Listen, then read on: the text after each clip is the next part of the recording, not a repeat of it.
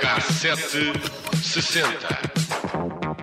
No dia 7 de novembro de 1991, o basquetebolista Magic Johnson espantou o mundo ao anunciar que iria sair dos Los Angeles Lakers depois de descobrir que estava infectado com o HIV.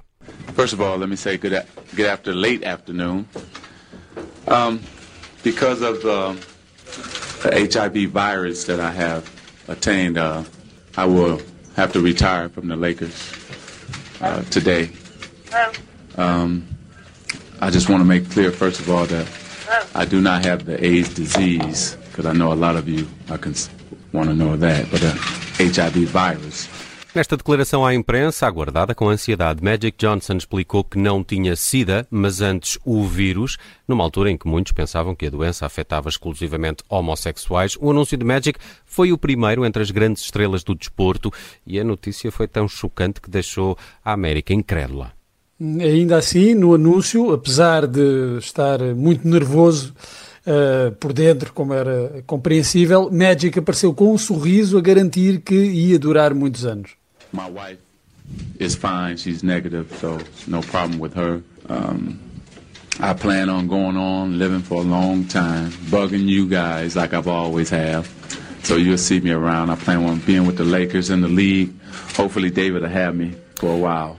Magic foi de facto uma das maiores estrelas da NBA, uh, jogou 13 temporadas e ganhou 5 campeonatos, foi selecionado pelos Lakers em 1979, acumulou prémios ao longo dos anos, chegou a regressar em 92 para jogar no All-Star Game, mas uh, voltou a retirar-se durante 4 anos. Em 1996, aos 36 anos, jogou 32 vezes pelos Lakers antes de se reformar do basquete definitivamente. Ainda hoje detém o recorde do maior número de assistências. Esteve na equipa olímpica em 92, nos Jogos de Barcelona, onde ganhou o ouro.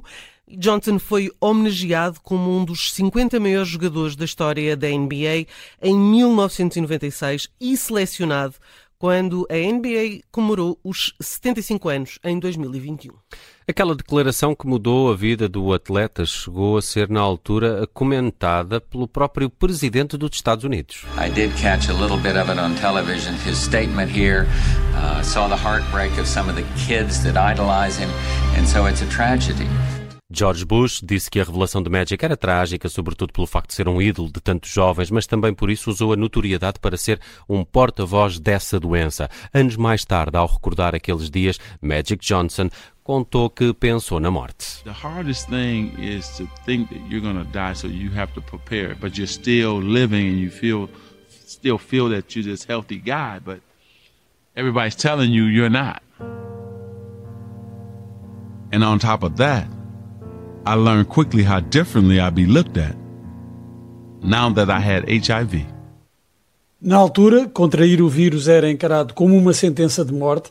A verdade é que Magic conseguiu manter-se sem sintomas de doença, até que em 1996 os medicamentos retrovirais, que incluíam uma tripla combinação terapêutica, prolongaram a vida de muitos que tinham o vírus.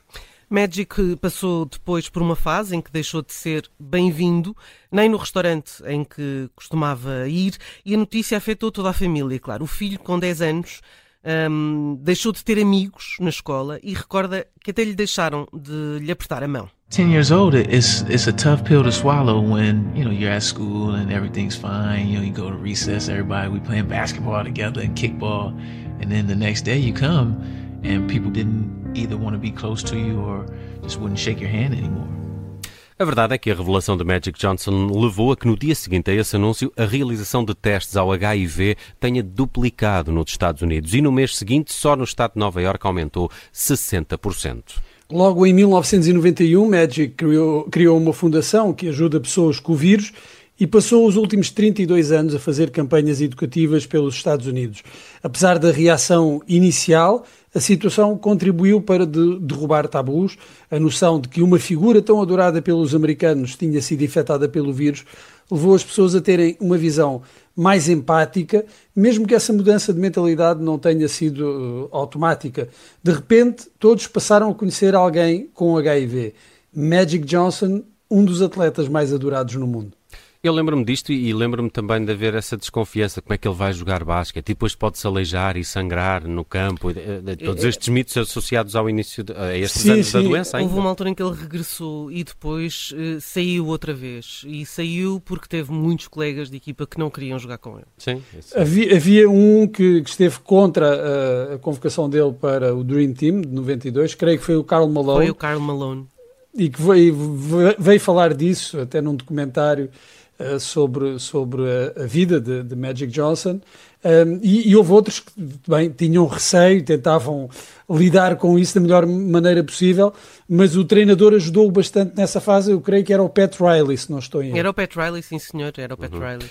Bem, o próprio Magic Johnson foi uma grande inspiração para muitos músicos, principalmente no universo do hip hop. Ele próprio uh, dizia-se que tinha, uh, encara, encarnava uma personagem um bocado hip hop lifestyle na, na, na, vida dele. E o seu nome aparece citado em muitas canções mais antigas, mais novas, desde Kendrick Lamar a Lil Wayne ou Eminem, mas também no rock, onde há uma que se chama precisamente Magic Johnson e que faz parte do disco Mother's Milk de 1989 dos Red Hot Chili Peppers. Ou não fossem eles uns grandes californianos uh, fãs dos Lakers.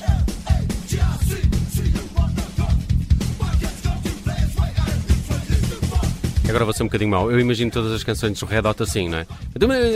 Não, não são todas estou a ser, assim. Não, não são todas. Pois não, estou a ser mau. Estou a ser mau.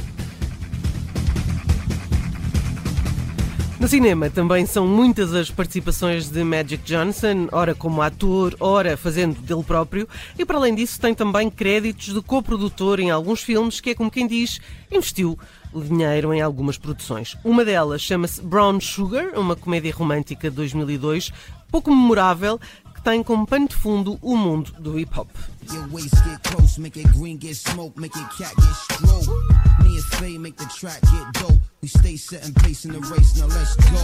Bem, é caso para dizer que é melhor a música do que o filme. Concordo, Ouçam concordo. a música, não vejam o filme, porque esta banda sonora tem Mos Def, Common, Jill Scott, The Roots, Erika Badu e são apenas alguns dos artistas que participaram precisamente nessa banda sonora, editada pela Magic Johnson Music, outra das aventuras empresariais do ex-basquetebolista e bem-sucedidas, porque ele tornou-se um empresário com, com muito sucesso. Mais recentemente, no ano passado, tivemos a série da Apple TV Plus, They Call Me Magic, quatro episódios onde o início da carreira deste astro do desporto é contada com a ajuda do próprio e de quem com ele partilhou a vida e os campos de basquete. Os Earth, Wind and Fire aparecem várias vezes nesta banda sonora da série They Call Me Magic e esta Let's Groove, que vamos ouvir já de seguida, até ilustra uma cena muito engraçada onde um amigo dele fala de uma festa de aniversário do Magic Johnson em 85, uh, eh, poucas semanas, meses depois dos Lakers terem uh, sido campeões da NBA.